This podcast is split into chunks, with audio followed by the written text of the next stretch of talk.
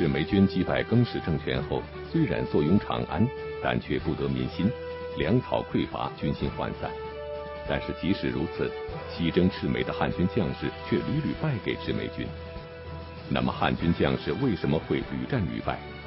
最终又是利用什么策略才成功收复赤眉军的呢？请继续关注东汉第三集《收复赤眉》。前面咱们讲过，这个赤眉军呐，在长安因为得不到这个关中豪强地主和人民群众的支持，所以他得不到粮食吃，那没人给他们供粮食。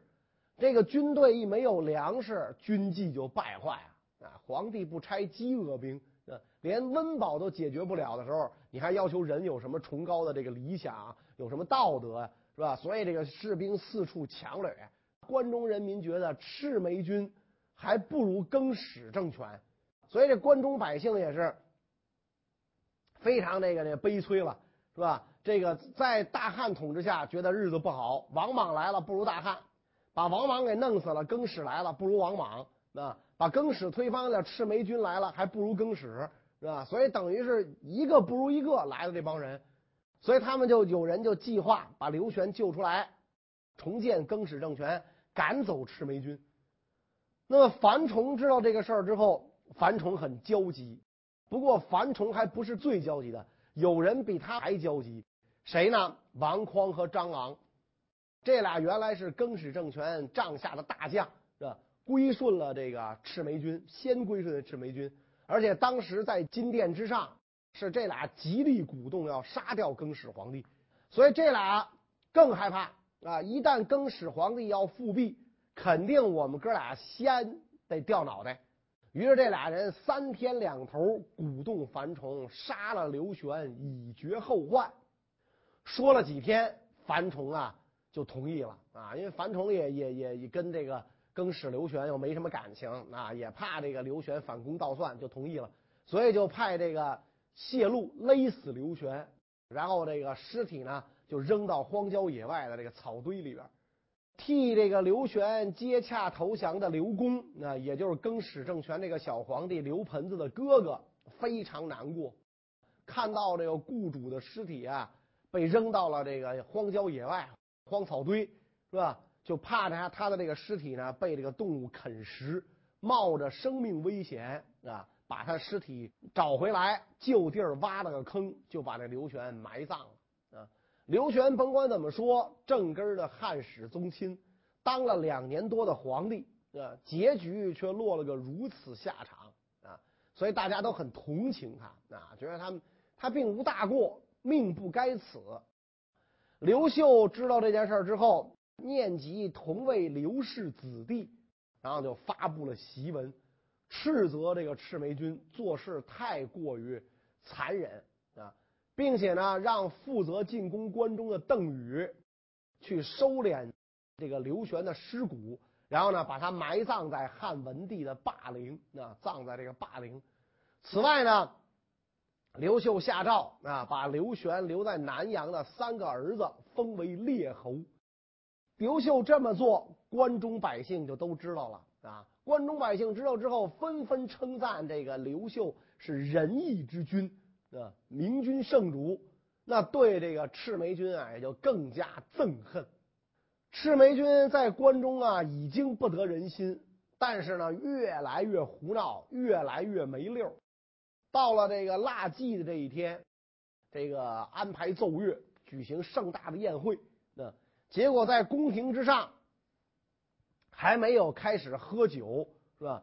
群臣就互相吵闹争斗，大家就闹起来了。大家这一闹，兵众各自跳墙进入皇宫，劈开宫门而入，掠夺酒肉，自相残杀，是吧？我们这饿着肚子没得吃，你们这帮当官的在宫里边好吃好喝，是吧？这凭什么呀？那所以这帮当兵的跳进这个宫墙。劈开宫门，闯进皇宫，抢酒抢肉，为了满足口腹之欲，能自相残杀啊！魏魏得知消息之后，那率领军队进入皇宫，啊，杀了一百多人才平息骚乱啊！就为了这一口吃的，这种情况小皇上刘盆子看在眼里啊，啊，惶恐不安，日夜哭泣，吓坏了。那这天天自己眼巴前血呼啦的，那一会儿倒下一个，一会儿倒一个，所以小盆子很很惊慌啊，惶恐不安，日夜哭泣。左右的侍从官啊，也都觉得挺可怜的。那这小孩儿真可怜，但是没辙。所以这个小盆子亲哥哥刘公，这个时候就得为自己的弟弟出主意了。那觉得自个儿弟弟可怜，而且他更觉得就赤眉这个德行，秋后的骂的是蹦跶不了几天了。所以呢，就跟自己的这个弟弟讲说：“你呀，赶紧把这玉玺绶带交出来，并且呢，教他练几句推辞谦让的话啊！咱们啊，别趟这趟浑水了。你现在是皇帝啊，要是哪天赤眉政权失败了，那你可是逆首啊！你别说是他们让我当的，我不乐意。到那时候说这可没用，你是皇帝啊！所以那咱呢，赶紧啊，绷紧咱扯呼，早点撤为好。”所以到了公元二十六年元旦，刘盆子大会群臣，樊崇这些人呢就都来了。一看赤眉的头头脑脑都来了，刘公首先这个站起来讲啊，说这个各位大人共同拥立我弟弟做皇帝，深恩厚德啊，无以为报。但是呢，你看我弟弟继位将近一年了，天下混乱啊。这个局势糜烂，一天比一天厉害。我弟弟啊，实在是不能胜任大家的重托。他就是死了，也不会对国家有什么好处，啊。所以我希望呢，各位大人高抬贵手，能不能让我弟弟退位，做一个老百姓？你们再另求贤达智慧之人立为皇帝，你们看行不行？啊，谢谢大家，谢谢大家。一看皇上不想干了。樊崇这些人赶紧起来道歉啊，说：“哟，这这都是我们的过失，是我们做臣子的责任，我们没干好。”然后刘公再次坚决要求让自己的弟弟退位。这个时候，有人就不满意了啊，说：“皇上是我们立的，有你什么事儿啊？你说不干就不干，就算你是他亲哥，这事儿也不是你能说了算的啊。”刘公一听这话。口气不善啊，害怕这些土包子对自己不满啊，所以赶紧起身离去啊，就离离席了。然后皇上那个刘盆子啊，就下了宝座，解下玉玺绶带，给各位将领磕头，谢谢各位老大。现在呢，你们虽然立了我做皇帝，但是呢，你们大家伙那德行劲儿跟过去一样，那烧杀抢掠，搞得大家呀不再信任我们。这都是因为你们立皇帝立错了人的缘故，所以我恳请各位将军，你们能让我退位，为圣贤让路。如果一定要杀我来抵罪，我也没什么地方可以逃离一死，是吧？说完之后，这个小盆子痛哭流涕，是吧？你们要不要不要不就让我退位，要不你们就杀了我抵罪。樊崇及手下这一伙人啊，听完皇上的话。都觉得挺没面子的啊！你看，就因为咱们行为不端啊，把小皇上挤得成这样，是吧？于是全部离开座位叩头，是吧？都是微臣等罪该万死，对不起陛下。从今以后不敢再有放纵行为。然后大家伙一拥而上，把这小盆子抱上宝座，又给他挂上玉玺绶带。啊，这小盆子不愿意干啊，又踢又叫，又哭又闹，但是身不由己。啊，所以这个这个这次这个请求辞位啊没成功。朝会完毕，将领们出宫，各自紧闭营门坚守。这抢劫的情况啊才好了几天啊，当兵的不出来了，抢劫的情况才好了几天啊。所以三府百姓齐声称颂皇帝聪明，老百姓争着返回长安，街市里又是人烟稠密。可是过了不到二十多天。官兵们呢又都跑出营门，照样大肆抢劫。为什么呢？他没得吃啊！你不让他抢，他怎么着啊？吧？而且这次抢的比以前更凶了，饿了二十多天了，你想想。所以老百姓啊，只好又纷纷的往城外跑。所以这个樊崇这帮人一看，几十万大军在长安城里待着，实在是不行，没有粮食吃，这几十万人就要活活饿死在这儿啊！所以必须离开长安啊，不能在这儿这个这个待着，咱得找地儿吃饭呢啊！但是不在这儿待着，去哪儿呢？当时刘秀在洛阳，就是说在长安东边，刘秀的族兄刘嘉在南边，部下邓禹在北边。所以，给樊崇留下的路只有一条，就是向西，只能往西走去找食儿吃。所以呢，到这个汉光武帝建武二年，啊，也就是公元二十六年，樊崇带着几十万赤眉军，号称百万，沿着秦岭山脉啊，向西面的安定、北地一带转移啊，就是今天宁夏、甘肃转移，目的只有一个。找食儿吃啊，找食儿吃啊，找粮食吃啊，没别的。赤眉军主动撤出长安，率军西进，给了光武帝刘秀一个光复大汉故都的绝佳机会。但是汉军将士进驻长安城后不久，却又悉数撤离长安，这究竟是怎么回事？赤眉在关中站不住脚的时候啊，邓禹正在北面长安以北。收拾地方和人心！这个刘秀一看邓禹迟迟不进攻长安，有点不高兴了啊！下诏责备啊，说你作为大司徒，应该是圣明的唐尧，亡命的贼寇则是暴虐的夏桀啊！现在长安城内官民们担惊受怕，无依无靠，你应该抓住时机，赶紧进军讨伐。坐镇抚慰长安，维系民心啊！你为什么迟迟不动？邓禹拒不奉诏，坚持以前自己的意见，去攻打上郡各县，征兵征粮，就是不进攻长安啊！先把自个儿攒肥了再说啊！自个儿混壮了，有实力了再说。只等到赤眉走了之后，邓禹才从容的进了长安城啊。但是这个邓禹啊，点儿背啊，在长安呢，屁股还没坐热呢，赤眉军就又回来了，是吧？他们虽然是一路战斗啊，到了安定和北地，但是这些地方的粮食啊，也被邓禹给蒸发光了。赤眉大军在这儿还是没得吃，而且呢，还受到了盘踞在天水的割据军阀魁霄的袭击啊。魁霄之前在名义上呢是归顺了刘秀政权，邓禹代表光武帝派遣使者持符节，任命这个魁霄为西周大将军，让他全权处理凉州朔方事务。啊，所以这次这个赤眉军跑到甘肃地界上，魁霄就趁势袭击了一把。啊，一来呢保住自己的地盘，不为赤眉所占。二来呢，也让刘秀看看啊，我还是很配合你的，咱们一起呢对付赤眉，我不是你的敌人，也表个态。回霄这个横出来这一杠子，让赤眉损失惨重，西去的路行不通，只好东返长安。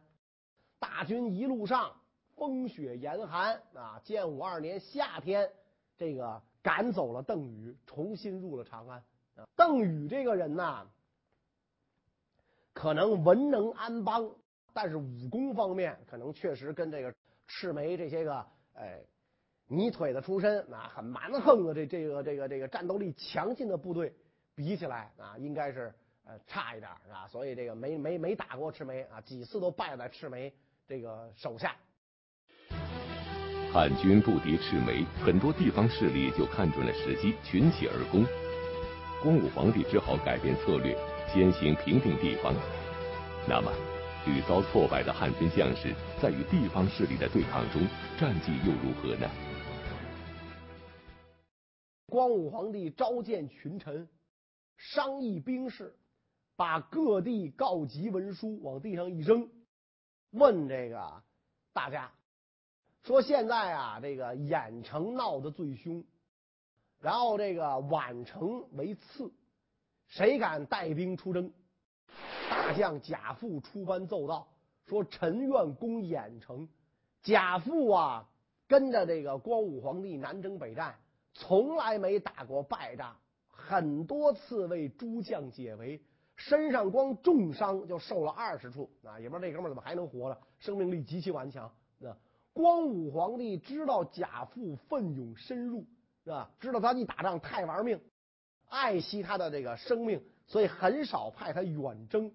这个皇帝壮其勇节，常让他常随帝驾，所以这个战功啊比较少啊。因为皇上老不让他出去打仗去，他他当然战功就少了。所以每一次朝会，诸诸将论功，这个说我功大啊，我打了多少场胜仗；那个说我功大，贾父呢就没法参与，那插不进话去啊，在一旁独坐，闷闷不乐啊。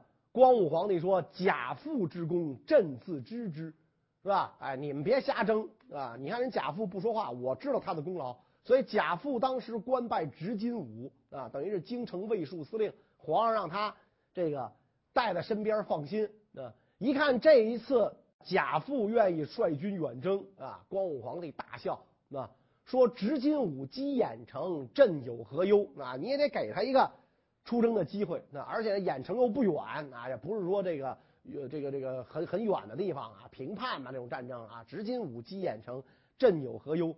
大司马当击宛城，派这个贾父吴汉领兵出击啊。贾父进攻郾城啊，然后很快啊，不到一个月就平定了这个汝南等郡，班师北还。但是在这个贾父打了胜仗的时候啊，也出了一些事儿。贾父在汝南部将过颍川，妄杀利民。这军阀作风，颍川太守寇寻就逮捕了这个贾父的部将，按律斩首。当时呢，这个法制草创，军营犯法呀，习以为常啊。贾父一看我没杀部将，这个寇寻把我的部将杀了，觉得丢不起这人啊，对左右说了：“我要看见寇寻这老小子，我一定亲手宰了他。”寇寻知道贾父怀着报复心来了，他又是皇上的红人，所以就不愿意相见。手下的寇寻手下的人呢，就对这个寇寻讲，啊，说我们也是军将，足以当其勇，您干嘛不去见贾父，让人小瞧我们？啊，寇寻一听这话，你连连摇头，啊，说你们这话大错特错。从前蔺相如不为秦王而屈于廉颇。区区赵国尚知大义，难道我能够忘记公私之别吗？何必跟贾父逞义气呢？啊，所以寇寻让这个蜀县设置酒席，遇到贾父大军入界啊，一人皆备二人酒食啊，一个人我给你准备俩人的饭菜啊，然后自己出营啊，自己出营啊，走到一半就说我病了，往回撤。贾父这个率军就追，挥剑欲砍，但是嘛呢，这个因为这个寇寻安排的特别好，一个人给准备了两份酒食，他的将士们都喝多了，所以没法去追这个寇寻啊。贾父一个人追也不是事儿啊，只好愤愤作罢。光武皇帝阅读了寇寻的奏折之后，召他觐见啊，就在这个御前啊，想给两家说和一下。寇寻一进来。就看见贾父在做啊，所以赶紧转身要走。光武皇帝呢，就把他叫住了啊，说：“你看天下未定，两虎安得私斗？说今日朕为两清和解，你们俩的都是都都是因为公事是吧？没必要这样啊，设宴并坐啊，然后大家把酒言欢，酒后吐真言，谈及整顿军纪之事，各抒己见。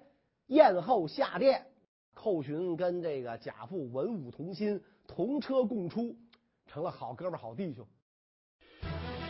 汉军将相齐心平定了诸多地方势力之后，又再一次集中力量攻打占据关中之地的赤眉军。那么屡次败给赤眉军的汉军，这次能够一鼓作气收复赤眉吗？赤眉大军二进攻，为了搜寻财物。闯入汉朝皇帝的墓园，掘坟寻宝，把这些个帝王陵挖了一个底儿朝天，遗体朽骨到处抛弃，就连吕后的遗骨都被他们拿在手里啊，当柴火烧了，那当柴火。所以汉朝的地陵啊，早都被挖光了。那就中国的这个古墓十墓九空嘛，那那地陵早就被挖光了啊。邓禹发兵攻打，但是连战连败，没办法，只好向光武皇帝刘秀求援。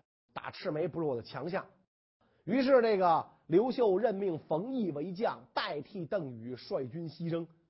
他跟那个冯异讲啊，说三府人民屡遭变乱，吃了很多茬苦，受了很多茬罪，所以我现在派你讨贼，并不是指望你啊攻城略地，只希望你能够平定兵乱，救民于水火啊。